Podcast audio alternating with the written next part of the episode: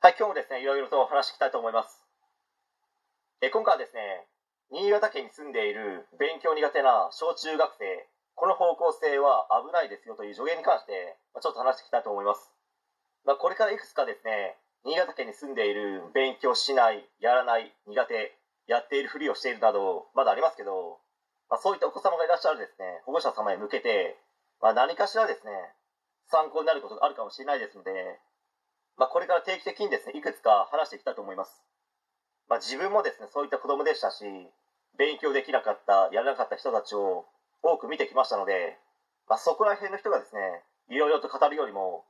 説得力もあると思いますし、信憑性、確実性、現実性も、そこら辺の人が話すよりも高いと思いますので、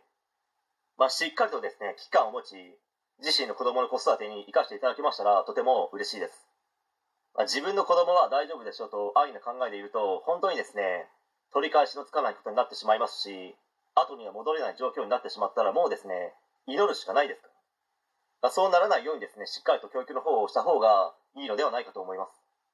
まずですね、勉強に関してですけど、本当に勉強ができない人って、まあ、自分が見てきた限りですね、ほぼいないんですよ。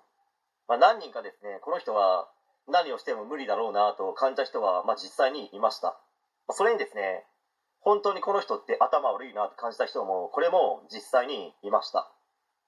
まあ、それは自分もそうでしたけど、まあ、自分よりもですね、はるかに超越していました。まあ、とにかくですね、何をしてもダメなんですよ。覚えることもできないですし、指示されたこともできないです。まあ、ネタでこんなことを話しているわけでも何でもなくて、本当に事実です。まあ、ではですね、この人が子供の頃ってどんな子供だったのかと言いますと、まあ、何でもできる子、運動も勉強も人付き合いもしっかりできて、リーダー格の存在だったのか、ということは100%ないわけです。まあ、むしろですね、その逆だと思います。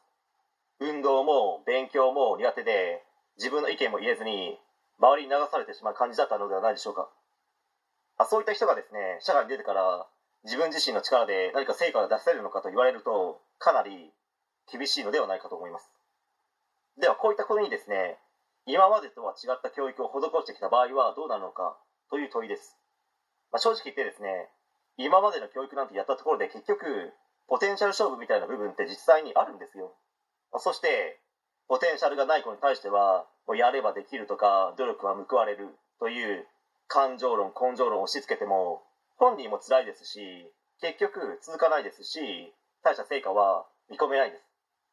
まあ、そして、知識もスキルもないまま将来は、低賃金、低収入コースにはまってしまう可能性は大なわけですよ。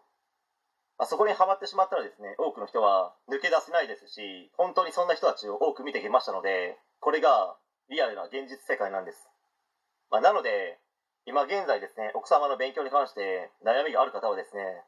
しっかりとした危機感を持ってくださいという話です。まずはそこなんです。まあ、自分の中ではですね、最低限このコース、方向性に向かうのであれば、まあ、贅沢をしなければですね、普通の暮らしは確保できますし、まあ、本人次第では年収1000万、人によってはそれ以上稼げる人間成長できる可能性も十分ありますので、まあ、ぜひ参考にしていただけたらと思います。はい、えー今回は以上になります。ご視聴ありがとうございました。できましたらチャンネル登録の方よろしくお願いします。